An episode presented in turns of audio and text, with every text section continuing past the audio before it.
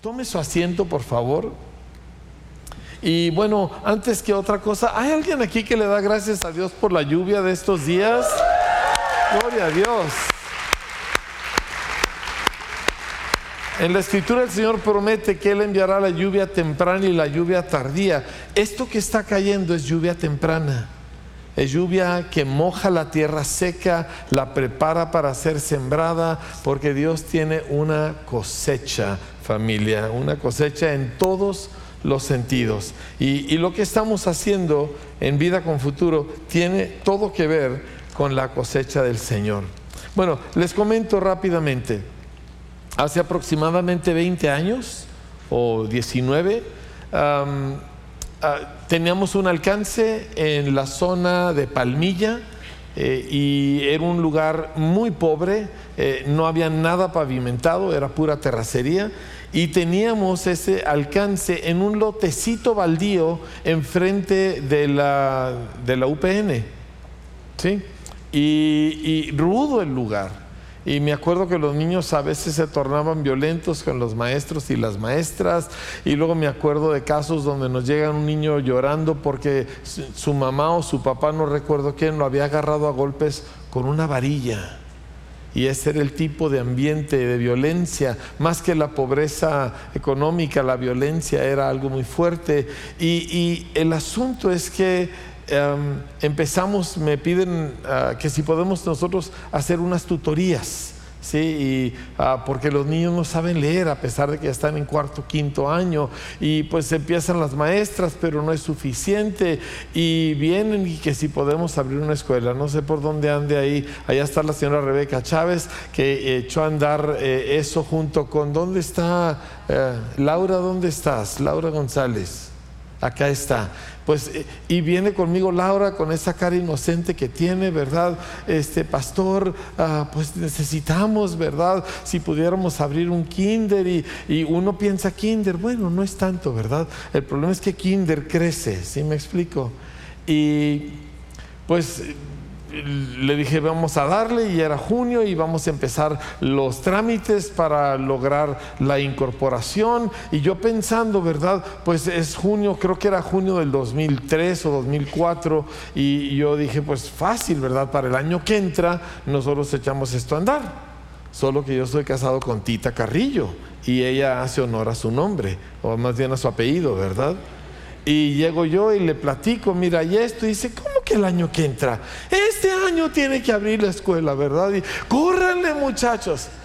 En cuatro días nos dieron incorporación. Eso es absolutamente imposible. Eso no sucede en ninguna parte del mundo. En cuatro días nos incorporó el Estado. Así que efectivamente echamos a andar en esa casita que vieron en la primera foto, eh, que era tan chiquita la casita, ¿verdad? Y el patio era chiquititito, ni siquiera del tamaño de uno de los cuartos. Así que los recreos eran escalonados. Primero salía un grupito y luego después salía el otro, porque no cabían. Y entonces Dios nos mueve a lanzarnos a construir. El municipio nos dio una propiedad, dos mil metros cuadrados aproximadamente, y eh, era, eh, el trato era, eh, se los facilitamos, pero tienen que hacer algo. Después nos dimos cuenta que casi todos los terrenos que el municipio ha dado, nadie hace nada con ellos. Y pues aquí venimos y levantamos promesas de fe y ustedes vieron las etapas de construcción y ahí estábamos todos. Y, y, recuerdo el día que se iba a abrir ya la escuela, el primer día del ciclo escolar, porque los niños estaban formados media hora antes de que abriera la escuela, porque era el lugar favorito de todos esos niños y lo es hasta el día de hoy porque se respira un ambiente y bueno, el kinder creció a primaria y la primaria pues ya tiene muchos años y los niños no se quedan en primaria, siguen creciendo. Y por eso el Señor nos ha movido desde tiempo atrás. Ya tenemos más de 6, 7 años que nosotros veíamos la terrible necesidad de una secundaria y de una secundaria que tuviera oficios para que esos muchachos pudieran aprender un oficio con el cual sostenerse si así fuese necesario. Y pues total, se, así hicieron los trámites y Dios nos dio favor con el Fondo Empresariado Chihuahuense y, y total, este domingo pasado, como muchos de ustedes supieron, pues rompimos ahí tierra y pusimos una primer piedra y la construcción ya inició familia, ya estamos ahí cavando zanjas y tenemos que levantar promesas de fe porque si no van a meter al Lalo regalado a la cárcel. ¿Dónde andas, Eduardo? Aquí está, ¿sí? No te veo así, ganas, ganas de, estar en el bote, no te veo muchas, ¿verdad? Sí, entonces por favor eh, tengan misericordia de Lalo. Bueno, es imposible contar las historias de vida con futuro. Es imposible contarlas por el número de historias. Me acuerdo que un tiempo nosotros estuvimos recibiendo a los niños de otras escuelas para un programa de la tarde y una de las señoras que estaban ahí cuidando, no recuerdo si fue Nelly o, alguien más, ¿verdad? Este, estaba un niño, estaba el papá, el papá maltratando al niño, ella le empieza a hablar al papá con el del amor de Cristo, el papá se suelta llorando, el papá y el muchachito se reconcilian y se va sanando la tierra. No, es solamente que alguien venga a vida abundante, no, es mucho más que eso. Es que todos los lugares que estaban oscuros y endurecidos por el pecado se van saneando. Y donde había odio y donde había familias desintegradas, ahora empezamos a ver algo diferente. Porque eso es a lo que Dios ha llamado a su pueblo.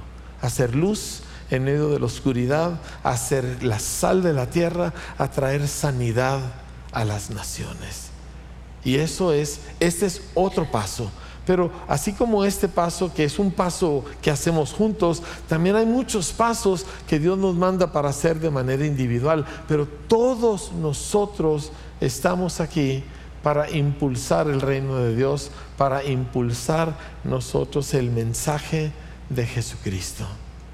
Estaba yo pensando mientras cantábamos este último canto, este, este canto y, y, todos los cantos que hablan del mensaje del Evangelio, a mí me conmueven profundamente.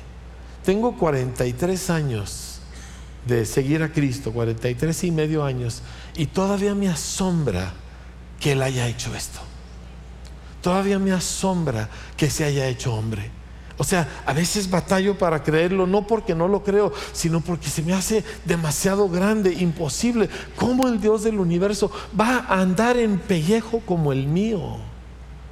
Y luego ofrecerse a la muerte en una cruz para redimirme de mis culpas y de todos mis errores. Cada vez que yo leo el mensaje, cada vez, hoy estaba leyendo cuando Jesús perdona a la mujer adúltera que llegó a la casa de Simón el fariseo y siempre me conmueve porque pues yo fui uno de esos, yo soy uno de esos y tú también. Y todos los que estamos aquí somos un milagro familia. Es imposible que el Dios del universo nos haya amado así para hacer lo que Él hizo. Y nosotros necesitamos abrirnos a esa realidad, abrir nuestros ojos, abrir nuestro corazón y darnos cuenta, el Dios del universo nos ha amado a nosotros. Me ha amado a mí, te ha amado a ti. Y es Él hizo esto. El Salmo 22 que habla acerca de la crucifixión de Jesús en detalle profético. Mil años antes de la cruz, el Salmo 22 describe en detalle lo que le sucedería a Cristo y es terrible. Pero al final, cuando se lleva a cabo toda la redención de la raza humana, dice, una generación va a contar hasta la última generación que Él hizo esto.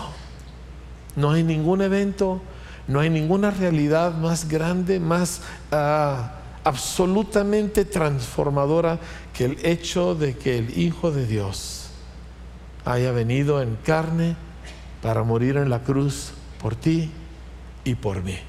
Y eso va a ser el, el centro y el asombro de nuestras vidas por toda la eternidad. Nosotros queremos expandir eso.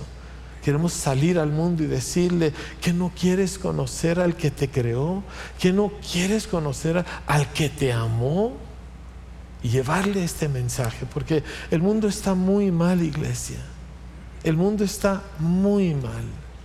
Y, eh, hay un dolor en el corazón de Dios por ver la condición del mundo.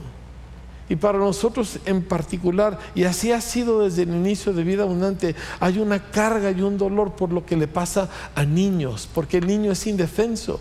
El adulto, pues también en cierta forma, ¿verdad? Contra el pecado y el mundo y el diablo, eh, ninguno tiene capacidad para resistir. Pero niños, pues, o sea, están totalmente indefensos. Y Dios ha puesto en nosotros siempre esta carga por hacer algo por ellos para que ellos conozcan al Señor. Y por eso hoy vamos a levantar promesas de fe. Y lo quise anunciar desde la semana pasada porque yo no quería que fuera sorpresa ni nada. Y, no quiero hacer mucho aspaviento al respecto, pero sí le quiero dar algunas bases de qué vamos a hacer y por qué lo vamos a hacer. Sí, si tenemos chance le digo un poquito del cómo, pero me interesa mucho que usted sepa el qué y el por qué. Para ello nos vamos a ir a Éxodo al capítulo 24 de Éxodo. Ahora le quiero pintar un poco el cuadro, este, el, contexto de lo que está sucediendo aquí en Éxodo. Ah, Dios les ha dado una serie de mandamientos, una serie de leyes, y ellos han ah, hecho sacrificios y han eh, rociado al pueblo y a este libro del pacto con sangre de sus sacrificios. Y terminando eso, Dios invita a Moisés y a los líderes de la nación a subir a cierto nivel del monte Sinaí para cenar con él, para sellar el pacto entre el pueblo y Dios. Y es una escena extraordinaria porque dice eh, en el capítulo 24, donde llama a Moisés para que suba con Aarón, Nadab y Abiú y setenta de los ancianos de los líderes de Israel, dice, y se inclinarán desde lejos, pero Moisés solo se acercará al Señor y ellos no se acerquen. Dice, y Moisés vino y cuenta todo esto y me, me salté un poco, verso 9, y subieron Moisés y Aarón, Nadab y Abiú y setenta de los ancianos de Israel y vieron al Dios de Israel y había debajo de sus pies como un embaldosado de zafiro, como adoquines de zafiro. ¿Se imagina? Dice, ah, semejante al cielo cuando está sereno. Y Dios no extendió su mano sobre los príncipes de los hijos de Israel y vieron a Dios y comieron y bebieron un momento increíble. Este es el contexto. El pueblo ha visto todas estas cosas. El monte Sinaí humeando la gloria de Dios, el fuego, ¿verdad? Y entonces dijo el Señor a Moisés, sube a mí al monte y espera allá y te daré... Ups, dejó de funcionar mi... Allá volvimos. Dice, y te daré tablas de piedra y la ley y mandamientos que he escrito para enseñarles. Y se levantó Moisés con Josué su servidor, y Moisés subió al monte de Dios y dijo a los ancianos, espérenos aquí hasta que volvamos a ustedes. Y aquí Aarón y Ur están con ustedes, el que tuviera asunto sacuda a ellos. Entonces Moisés subió al monte. Quiero que se imagine la escena porque es muy importante para lo que va a suceder aquí. Dice, y una nube cubrió el monte y la gloria de Dios reposó sobre el monte Sinaí y la nube lo cubrió por seis días y al séptimo día Dios llamó a Moisés de en medio de la nube y la apariencia de esa nube, de esa gloria de Dios era como un fuego abrasador en la cumbre del monte a los ojos de los hijos de Israel. Dos millones y pico de israelitas están contemplando todo este espectáculo y entró Moisés en la gloria. Entró Moisés en esa nube de fuego abrasador. Dice, y estuvo Moisés en el monte 40 días y 40 noches. Aquí recibiría las tablas de los diez mandamientos, pero algo más. Y quiero que se fije. Lo primero que sucede cuando Moisés sube al monte. El Señor habló a Moisés, capítulo 25, verso 1 diciendo, di a los hijos de Israel que tomen para mí ofrenda. De todo varón que la diere de su voluntad, de corazón tomarán mi ofrenda. Esta es la ofrenda que tomarán de ellos, oro, plata, cobre, azul, púrpura, carmesí, lino fino, pelo de cabras, pieles de carneros teñidas de rojo, pieles de tejones, madera de acacia, aceite para el alumbrado, especias para el aceite de la unción y para el incienso aromático, y piedras de ónice, y piedras de engaste para el efod y para el pectoral, y harán un santuario para mí, y habitaré en medio de ellos. Esto es lo que Dios ha querido con la raza humana desde siempre, habitar en medio de su pueblo, en medio de esta familia que Él formó. Pero lo tremendo es que es lo primero que le dice a Moisés cuando sube a la gloria, dice, levanta una ofrenda. Y no cualquier ofrenda, puros artículos de lujo. Y estos son gente que son esclavos recién liberados de Egipto. ¿De dónde van a sacar para hacer eso? Voltea con su vecino y dígale, ¿de dónde? Porque eso es lo que a veces estamos pensando nosotros, ¿verdad? ¿De dónde voy a sacar? ¿Cómo si usted no sabe la situación en que yo me encuentro? Nada más que acuérdese que capítulos antes, en Éxodo 12, Dice, e hicieron los hijos de Israel conforme al mandamiento de Moisés. Esta es en la noche que fueron liberados, en la noche que murieron los primogénitos de Egipto. Dice, hicieron los hijos de Israel conforme al mandamiento de Moisés, pidiendo a los egipcios joyas de plata y de oro y vestidos. Y Dios dio gracia al pueblo delante de los egipcios y les dieron todo cuanto pedían. Y así despojaron a los egipcios. El Salmo 105 dice, los sacó de Egipto con plata y oro. Eran esclavos, eran adoberos, era gente que vivía una vida muy dura y muy pobre y de repente van cargados de plata y oro y vestidos lujosos del país más rico del mundo en su momento. Así que de dónde iban a darle al Señor esta eh, ofrenda tan lujosa de todo lo que Dios les había dado, que ellos habían recogido de los egipcios. Dios siempre da para lo que Él ah, nos ordena hacer, ¿verdad? Ok, ah, me encanta, porque ah, esto es lo que Dios quiere y el pueblo está abajo, vieron la gloria, vieron todo esto, Moisés está en la gloria de Dios, toda esta información se le está dando y, si usted se va conmigo un poquito más adelante, en el capítulo 25, versículo, déjeme le leo dónde estoy, en el versículo 20 bueno, le, da toda una serie de instrucciones acerca de cómo sería el arca. No la quiero, cómo sería el, tabernáculo, no, no, quiero leerlo todo, pero quiero que lleguemos al versículo 21. Y dice, bueno, perdón, un poquito antes les está, todo esto les está hablando acerca del arca del pacto, lo primero de lo cual Dios le habla, porque en esta arca o en este cofre Dios va a poner las tablas de la ley. Y luego dice, y vas a poner, dice, sobre este cofre un propiciatorio. Una palabra que pues yo no sabía qué significaba, ¿verdad?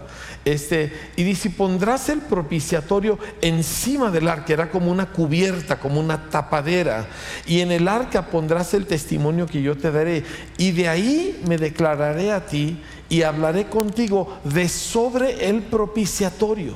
Dice, de entre los dos querubines que están sobre el arca del testimonio, todo lo que yo te mandaré para los hijos de Israel. O sea, dice, desde ese lugar, aquí está este cofre, es una cosa más o menos como de este tamaño, no es muy grande, y encima, y está hecho de madera fina y recubierta de oro y con diferentes figuras labradas, pero encima va una cubierta de oro macizo. Y esta cubierta tiene labrado a martillo dos ángeles alados, ¿verdad? Así en esta forma sobre la cubierta dice, y en este lugar, este lugar es el propiciatorio. ¿Qué significa eso? Déjeme le leo una de las definiciones de un propiciatorio. Dice, es un lugar u objeto donde se obtiene o se recupera el favor de Dios o de un espíritu o de una persona mediante el ofrecimiento de una víctima inocente que tome el lugar del que la ofrece. Voy a repetirlo. Es un lugar o un objeto donde se recupera el favor de Dios mediante el ofrecimiento de una víctima inocente que tome el lugar del que la ofrece.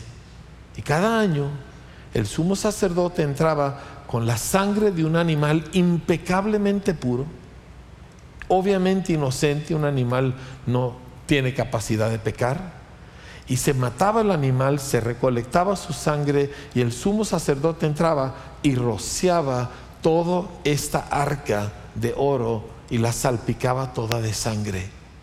Y dice, ahí es donde haré contacto contigo, solo ahí. Solo ahí yo me eh, encontraré contigo, en ningún otro lugar.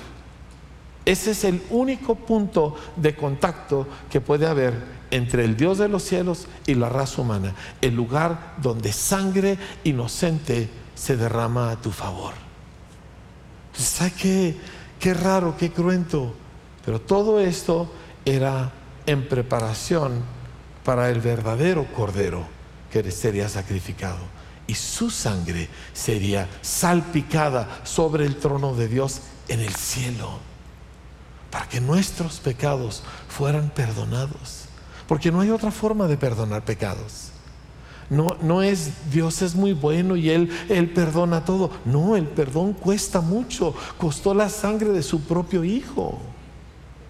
Y ese hijo cuando resucitó sube al cielo con su propia sangre, nos dice el libro de los Hebreos, y salpica el trono de Dios. Ahora, dice, pero ¿cómo? Continuó la lectura. Dice, de ahí me declararé a ti y hablaré contigo sobre el propiciatorio de entre los dos querubines que están sobre el arca del testimonio, todo lo que yo te mandaré para los hijos de Israel. Y le había dado instrucciones de hacer todo esto conforme al modelo que está en el cielo. En el verso 9 le había dicho, conforme a todo lo que yo te muestre, el diseño del tabernáculo y el diseño de todos sus utensilios, así lo harás. Así que Dios le muestra a Moisés el tabernáculo celestial donde Dios habita y dice, me vas a hacer una copia en la tierra, idéntico, ¿sí? Nada más que de oro y plata y cosas así. Y ahí vas a salpicar sangre en preparación para el día que mi hijo vendrá a salpicar su sangre para que ustedes tengan otra vez acceso a mí. Familia, no hay acceso a Dios fuera de Jesucristo.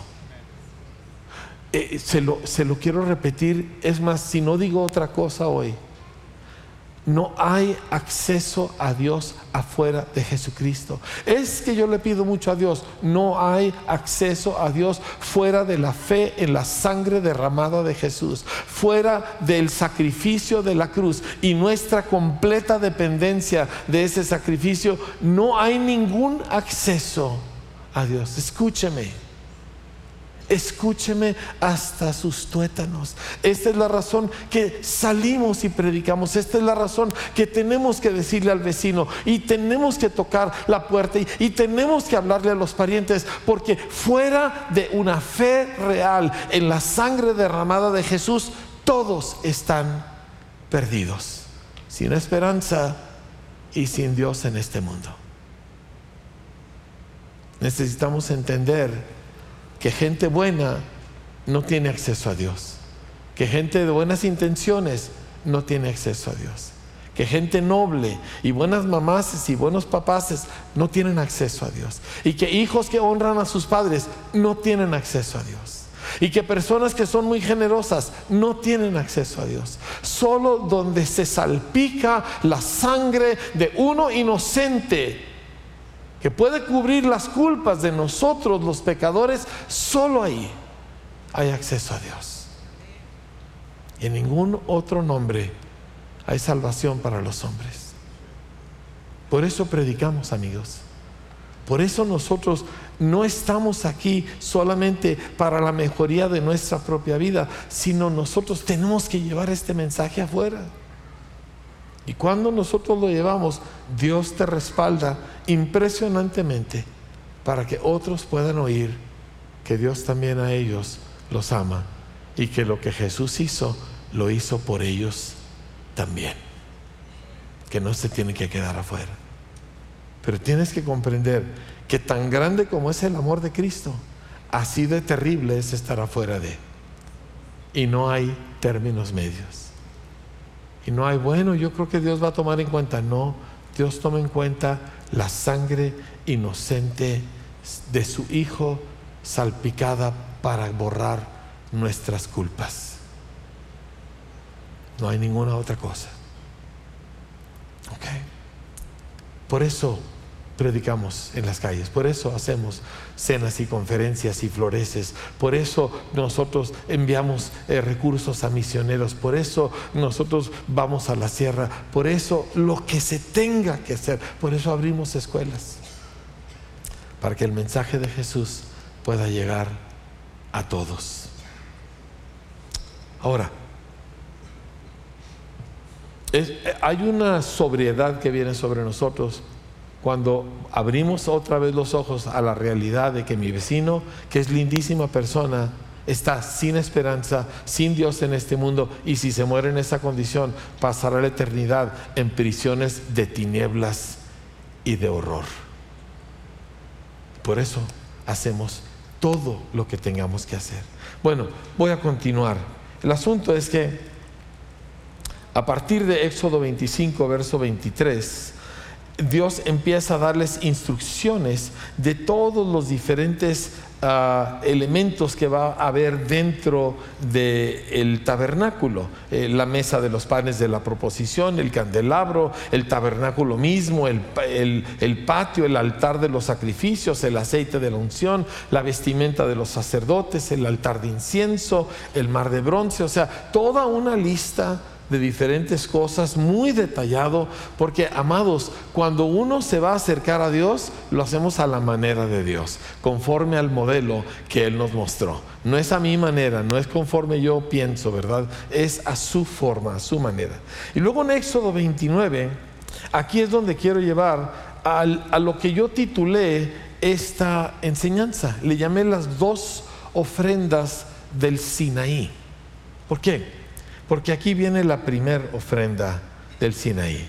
¿sí? En el capítulo 29, versos 42 al 46, Dios repite nuevamente su propósito ah, para, con, para con el pueblo. Dice, ah, esto será el holocausto continuo por sus generaciones a la puerta del tabernáculo de reunión delante del Señor en el cual me reuniré con ustedes para hablarles ahí. Ahí me reuniré con los hijos de Israel y el lugar será santificado con mi gloria. Y santificaré el tabernáculo de reunión y el altar y santificaré a sí mismo a Aarón y a sus hijos para que sean mis sacerdotes y habitaré entre los hijos de Israel y seré su Dios y conocerán que yo soy el Señor su Dios, que los saqué de la tierra de Egipto. ¿Para qué? Para habitar en medio de ellos.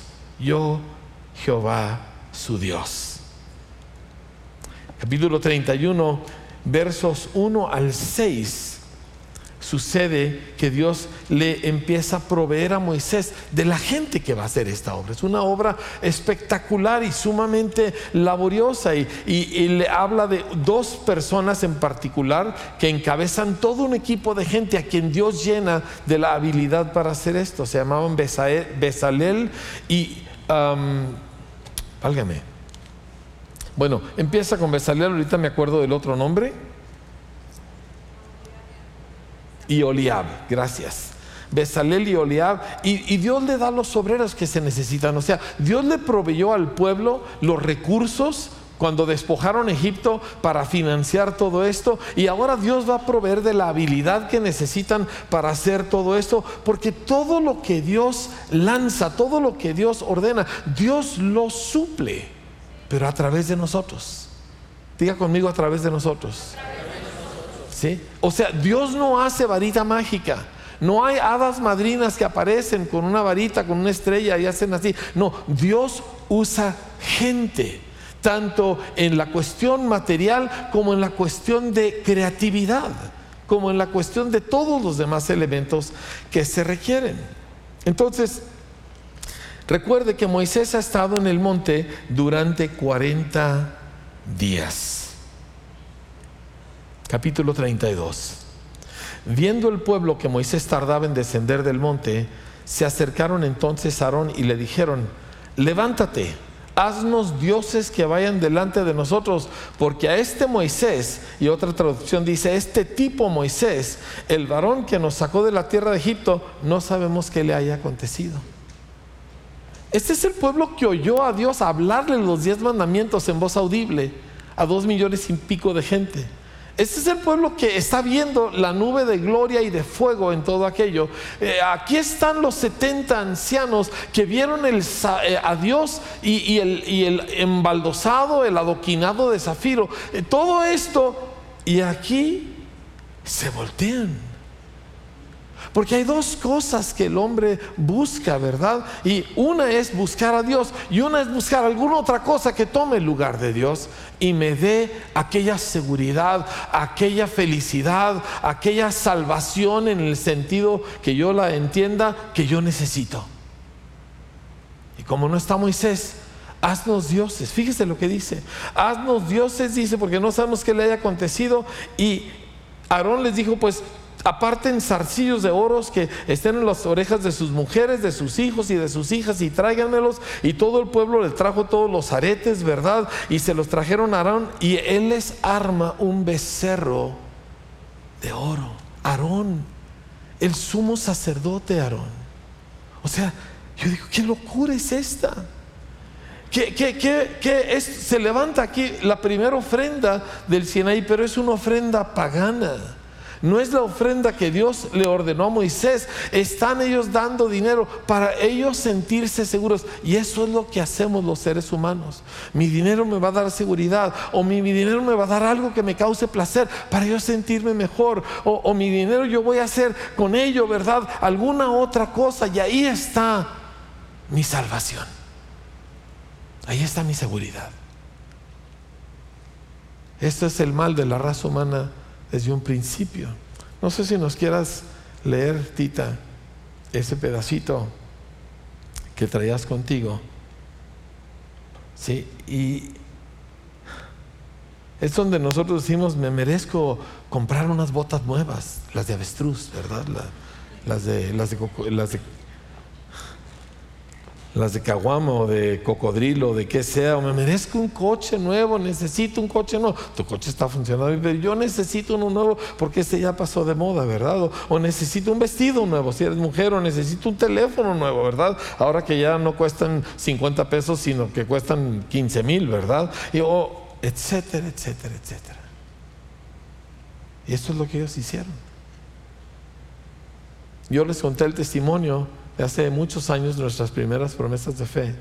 Tomás y Maga Hernández, una pareja muy querida, ya están con el Señor. Y este y él hizo una promesa de fe en aquel entonces de creo que de 600 mil pesos, de aquellos pesos donde había muchos más ceros, ¿verdad? Y él era un, trabajaba en una, en un aserradero aquí, el camino rumbo al oro. Y, este, y sobrenaturalmente Dios le suple los 600 mil pesos. Y entonces se le metió el diablo. Diga, se le metió el diablo. Sí, de veras se le metió. Y se va y agarra ese dinero y se da una Navidad de lujo con su familia. Y compraron todo lo que nunca habían comprado. Y la promesa, pues, ay, es que no me alcanzó, ¿verdad? Y luego le cayó la cruda moral. Pero antes de decirle qué sucedió después, esto es exactamente lo que hizo el pueblo de Israel.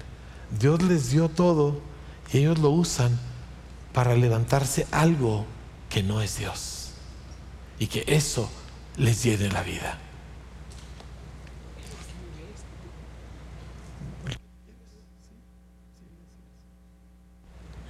Dice, ¿qué significa tener otros dioses? El mandamiento reza, no te hagas ningún ídolo ni nada que guarde semejanza con lo que hay arriba en el cielo, ni con lo que hay abajo en la tierra, ni con lo que hay en las aguas debajo de la tierra.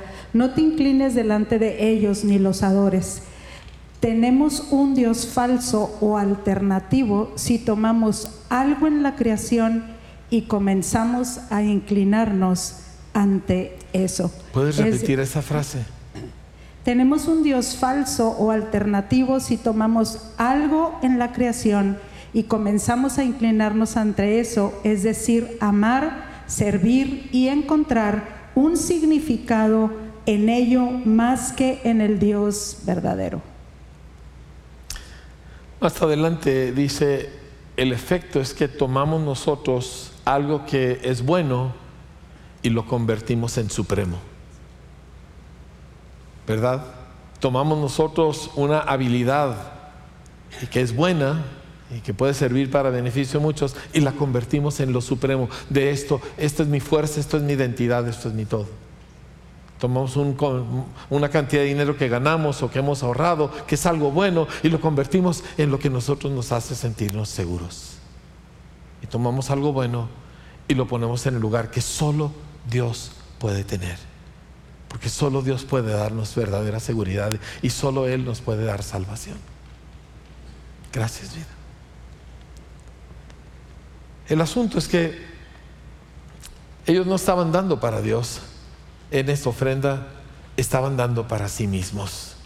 Y el resultado no sería bueno. Ahora, pero les dije que estamos hablando de las dos ofrendas del Sinaí, ¿verdad? En Éxodo capítulo 34, la Biblia nos dice que Dios marca a Moisés con su gloria. Capítulo 34, verso 29 Dice, y aconteció que descendiendo Moisés del monte Sinaí, después de esos 40 días, con las dos tablas del testimonio en su mano, al descender del monte no sabía Moisés que la piel de su rostro resplandecía después de que hubo hablado con Dios. Y Aarón y todos los hijos de Israel miraron a Moisés y he aquí la piel de su rostro era resplandeciente y tuvieron miedo de acercarse a él. Así que Dios les trajo una porción de su gloria cerquitas. Entonces Moisés los llamó a Aarón y a todos los príncipes de la congregación y volvieron a él y Moisés les habló y entonces Dios retoma el propósito que tenía. Porque Dios no se da por vencido en su determinación de rescatarnos, aún contra nuestra propia voluntad aun cuando nosotros estamos aferrados a hacer lo que a nosotros nos parece bien. Ahora, capítulo 35 viene de nuevo eh, el propósito de Dios. Capítulo 35, verso 10. Quiero leerles ah, aquí. Habla Moisés a toda la congregación de los hijos de Israel y les vuelve a repetir, bueno, les dice lo que Dios le había ordenado a él, que dice, tomen de entre ustedes ofrenda para el Señor, todo generoso de corazón la traerá al Señor, oro, plata, bronce, azul, púrpura, todos estos artículos de lujo que habíamos visto, dice, ah, y todo sabio de corazón de entre ustedes vendrá y hará todas las cosas que el Señor ha mandado, el tabernáculo, su tienda, etc. Entonces no era nada más dar dinero, era dar habilidad, era dar creatividad. Más adelante, en el capítulo en el versículo 20 dice, y salió toda la congregación de los hijos de Israel de delante de Moisés, y vino todo varón a quien su corazón estimuló y todo aquel a quien su espíritu le dio voluntad, con ofrenda al Señor para la obra del tabernáculo de reunión y para toda su obra y para las sagradas vestiduras. Vinieron así hombres como mujeres, todos los voluntarios de corazón, y trajeron cadenas y zarcillos, anillos y brazaletes y toda clase de joyas de oro, y todos presentaban ofrenda de oro al Señor. Todo hombre que tenía azul, púrpura, carmesí, lino fino. Estos eran todos los vestidos que los egipcios les habían dado cuando se los pidieron. Dice, ah, y pelo de cabras, pieles de carneros, teñidas de rojo, pieles de tejones, lo traía. Todo el que ofrecía ofrenda de plata o de bronce traía al Señor la ofrenda y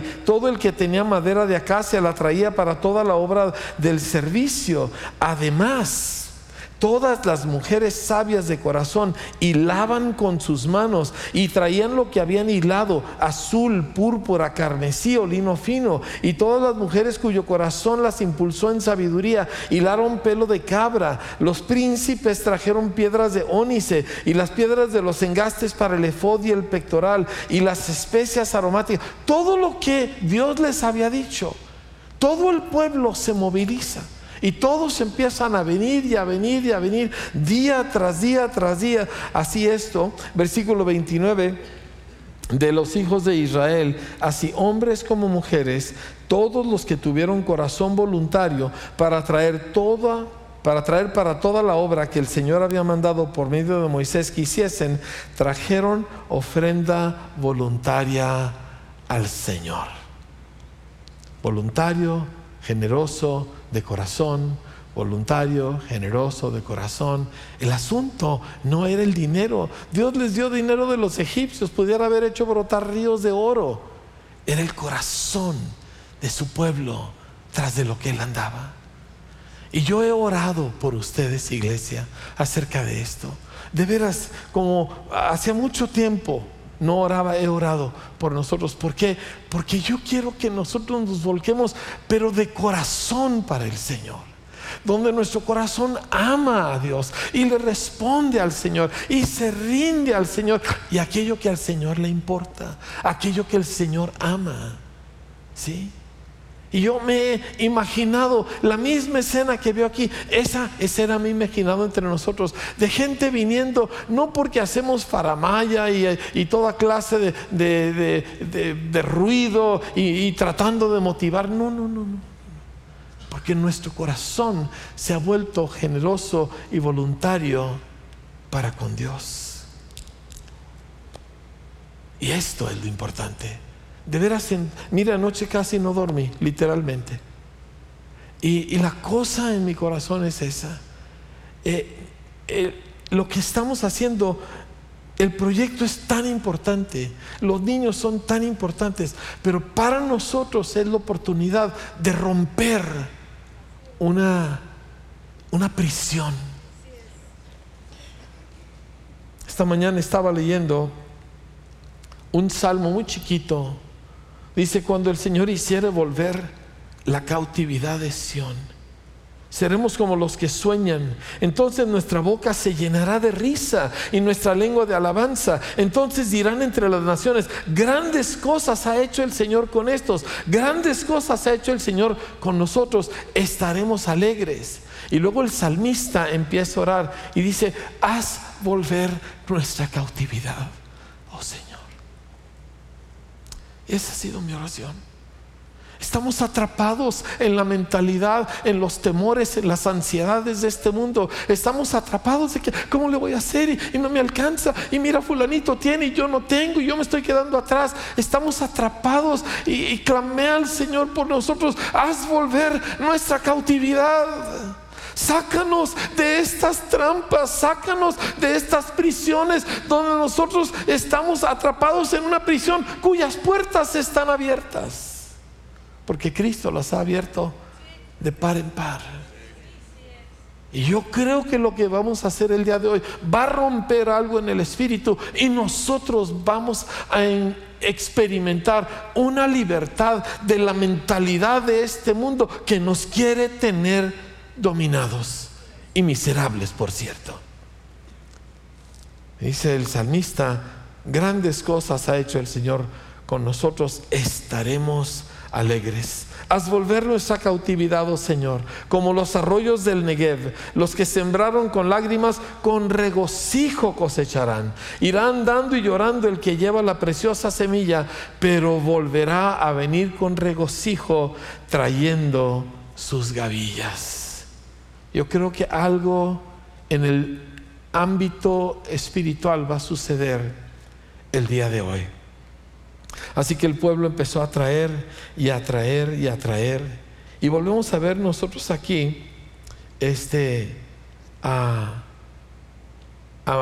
estos dos personajes, Besalel y a Oliab, en el capítulo 35, verso 30 y dijo Moisés a los hijos de Israel, miren, el Señor ha nombrado a Besalel, hijo de Uri, hijo de Ur de la tribu de Judá, y lo ha llenado del Espíritu de Dios en sabiduría, en inteligencia, en ciencia y en todo arte, para proyectar diseños, para trabajar en oro, en plata y en bronce y en la talla de piedras de engaste y en obra de madera, para trabajar en toda labor ingeniosa. Y ha puesto en su corazón el que puede enseñar, así él como a Oliab, hijo de Aisamac, de la tribu de Dan, y los ha llenado de sabiduría de corazón para que hagan toda obra de arte y de invención y de bordado en azul, en púrpura, en carmesí, en lino fino y en telar, para que hagan toda labor e inventen todo diseño. Así pues, Besalel y Aholiab, y escuche, y todo hombre sabio de corazón, aparte de todas las señoras que ya se nos mencionaron antes, a quien el Señor dio sabiduría e inteligencia para saber hacer toda la obra del servicio del santuario, harán todas las cosas que ha mandado el Señor. Dice, y Moisés llamó a Besalel y a Oliab y a todo varón sabio de corazón, en cuyo corazón había puesto el Señor sabiduría, todo hombre a quien su corazón le movió a venir a la obra para trabajar en ella. No, amados, no estamos aquí nada más para levantar promesas de fe. Yo necesito maestros para los talleres mecánicos y eléctricos y de computación y de costura y de todo lo que tenemos que enseñarle a estos muchachos. Y no le voy a pagar ni un cinco. Lo vamos a hacer día gratis y con amor. Dígalo conmigo, día gratis y con amor. Y le voy a exigir como si le pagara en dólares. Pero así lo vamos a hacer. Porque vamos a cambiar las vidas de esos muchachitos y vamos a cambiar el ambiente de esa colonia y vamos a afectar a las generaciones con el mensaje de Jesús. De eso se trata nuestra vida.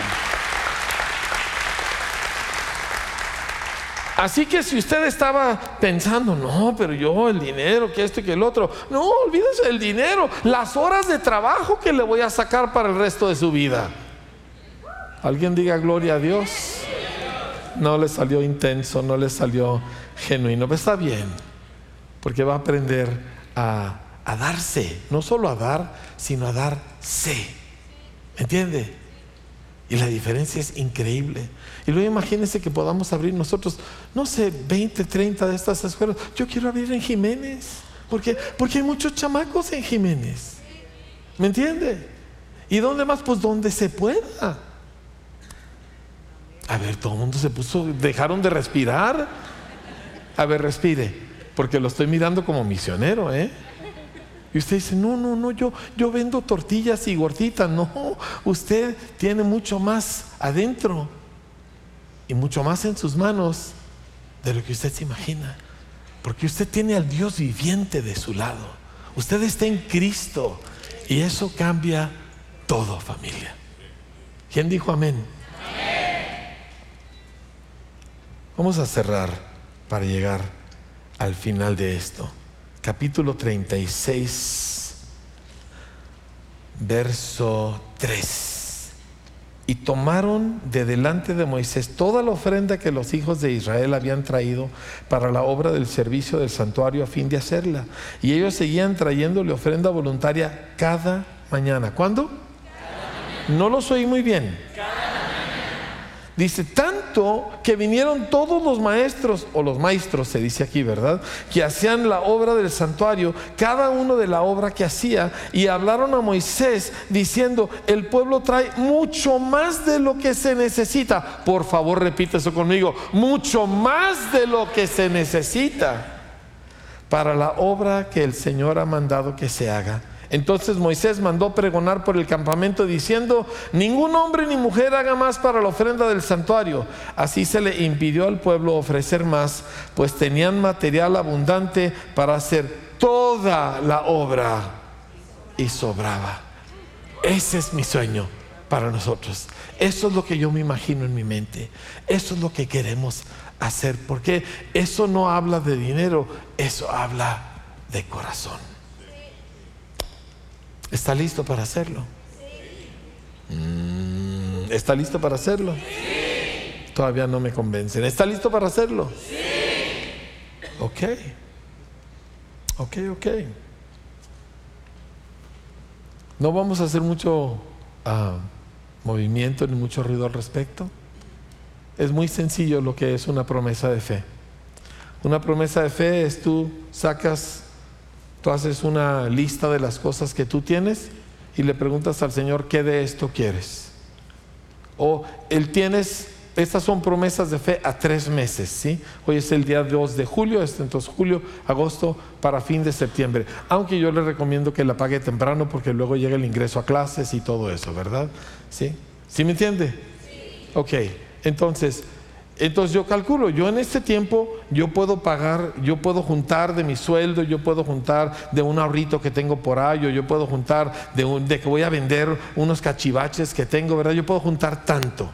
Eso es lo que yo doy en mis fuerzas. Pablo habló de los filipenses y dijo, ellos se han, dice, han dado conforme a sus fuerzas y luego dice, y más allá de ellas. ¿Cómo es eso? Bueno, conforme a mis fuerzas es lo que yo puedo generar. Y que yo de corazón ofrezco al Señor y digo, esto que yo pudiera gastar en mí, lo quiero apartar para ti. Y la segunda parte es, yo volteo con Dios, y esto es un asunto muy individual, muy personal, y le digo, o, como pareja, ¿verdad? Y le digo, Señor, ¿qué puedo yo creer que tú me puedes suplir de maneras inesperadas, de manera inesperada, de fuentes inesperadas en este mismo periodo de tiempo? ¿Hasta dónde alcanza mi fe? Y esa es una pregunta que tú y yo nos tenemos que hacer, pero delante del Señor, ¿verdad? Porque estamos hablando de una fe creativa. Donde yo digo, ok, Señor, yo puedo juntar esto, ¿verdad? Pero, pero yo no tengo para esto otro. Pero ¿hasta dónde puede mi fe alcanzar? Y ahí es donde digo, ok, mi fe alcanza hasta aquí. Le voy a platicar de nuestras primeras promesas de fe para que entienda mi propio proceso, usted tendrá el suyo delante del Señor nosotros íbamos a comprar esto, esta, propiedad. Y se nos había, mi mujer casi se me quería ahorcar porque pues yo, yo, ella cuando quiere comprar algo así, yo lo quiero comprar así, ¿verdad? Y yo cuando quiero tardarme así, yo lo quiero hacer así de rápido. Entonces ahí, nos, nos, damos de topes eh, juntos, ¿verdad? Pero eh, el asunto es que cuando íbamos a hacer esa promesa de fe, yo tenía una pickup vieja eh, que le llamamos la gloriosa. ¿Alguien se acuerda de la gloriosa? La gloriosa original, no la gloriosa 2. ¿sí? Eh, la gloriosa original era una troca Dodge verde horrorosa, chocada por los seis lados. Dice, ¿cómo? Sí, los cuatro lados, arriba y abajo, estaba toda, toda, toda chocada. No tenía parrilla enfrente, no tenía puerta atrás y le llamábamos la cámara de gases. Y tenía una etiqueta y era color verde, quemadísimo por el sol, ¿verdad? Y toda raspada y toda chocada. Me acuerdo que un día una persona saliendo enfrente de casa de mis suegros chocó con mi camioneta y se baja la acción. Ay, perdón, qué vergüenza. No le dije ni se le nota. Váyase tranquila. Hay ventajas en tener un carro viejo, ¿verdad? El asunto es que ah, lo habíamos ah, arreglado, lo habíamos dejado bien bonito, le habíamos conseguido parrilla, lo habíamos pintado, etcétera, etcétera, y decidimos, nosotros queremos dar lo que valga nuestra camioneta. Ese es lo que puedo dar yo de lo que yo he producido. Pero luego volteé con el Señor y le dije, Señor, ¿a poco yo voy a poder dar más que tú? Y pum, dupliqué la cantidad. Ese fue mi proceso. Esa fue mi convicción. Tú tienes que tener la tuya propia, ¿sí? Tú puedes imitar a alguien, pero no copiarlo. Copiar es, no, no es lo mismo que imitar.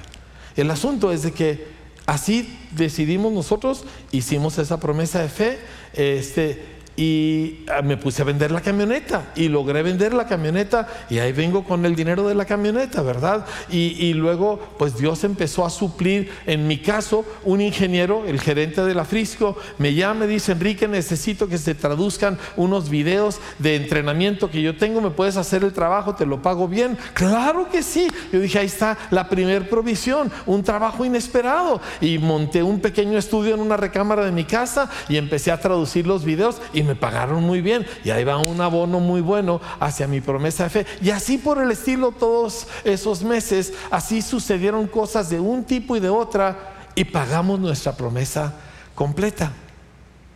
Pero déjenme le platico de Tomás. ¿Se acuerda de Tomás? Tomás y el diablo. ¿Qué pasó? Se le metió el diablo, dígalo conmigo. Se le metió el diablo. Pero después del diablo se le metió la cruda moral, ¿verdad? Y estaba que no, eh, no levantaba cabeza de, porque sabía que él había regado cañón. Y entonces un día este, él llega a la casa con un costal de frijoles y le dice a Maggie, a partir de hoy en esta casa se van a comer frijoles mañana, tarde y noche hasta que juntemos lo que yo había prometido, porque tuve el dinero y lo gastamos mal, ya hoy yo tengo que pagarle eso al Señor. Y toda su familia, Maggie y sus hijos aceptaron y órale, frijoles. Maggie hacía muy buenos frijoles, pero frijoles tres veces al día pues está, está severo, ¿verdad? Y empezaron, iban en dos o tres días de frijoles. Y repito, él trabajaba en un aserradero aquí por la carretera al oro. Y un día un chamaquito un par de días en que empieza su ayuno de frijoles. Esa es una nueva dieta que podemos nosotros, este, como quiera que sea, comercializar. Un chamaquito de esos así, todos pobrecitos y mal. Oiga, cómpreme un cachito de la lotería. No, yo no hago eso. Ándale, no, yo no tengo dinero. Ándale, es el último que me quede y me va a regañar mi papá o me va a pegar mi mamá. No me acuerdo, ¿verdad? Y total, Tomás, de pura. Eh, pues compasión, digo, ándale, pues dame el, cachito y se lo compra. Se ganó 650 mil pesos. Cobró su cachito y trajo su promesa de fe al Señor. Gloria a Dios. Así que usted empieza a usar su cabeza. ¿Qué tanto puedo yo juntar? Si, si dejo de tomar coca, si dejo de comer gancitos, ¿verdad? Y, este, y, dejo de, usar el celular como si mi vida dependiera de ello y, y pum, pum, pum, pum. Ok, yo puedo juntar tanto. Anote eso. Y luego vamos a tomar un momento y dígale, ok, Señor, en lo milagroso, en lo sobrenatural, ¿cuánta fe creativa puedo ejercer? Y, no quiero que, usted se lance a cosas locas, no, es tu fe. Tú no puedes hacer una promesa en base a mi fe, es tu fe. Entonces dile, ¿cuánto puedo creerte, Señor? O sea, estamos hablando tú y yo, algo que yo no voy a, no voy a bolsear a mi marido, ¿verdad? No voy a robarle al patrón, no, esto me lo tienes que dar tú de una fuente inesperada. ¿Cuánto puedo creer? Y anote esa cantidad. Sume las dos y esa es su promesa de fe. Y quiero decirle, casi todas las iglesias que hay en la República Mexicana, o una inmensa proporción de las iglesias de la República Mexicana, así es como hemos hecho todo esto. ¿Que usted pensó que un gringo nos mandaba dinero? No, los gringos no tienen ni para pagar sus tarjetas de crédito porque compran tanta mugre, ¿verdad? Pero esto es lo que así se ha hecho, así se hizo esto, así se hizo Tecorichi, así se hizo ah, Jiménez, así se hizo Vida con Futuro, así se hizo Instituto Las Américas y así se va a hacer todo lo que sigue. Y le digo una cosa, el que da pan el que come y semilla al que siembra, él proveerá y multiplicará su sementera, es decir, la cantidad con que usted puede sembrar para que estemos llenos de frutos de justicia.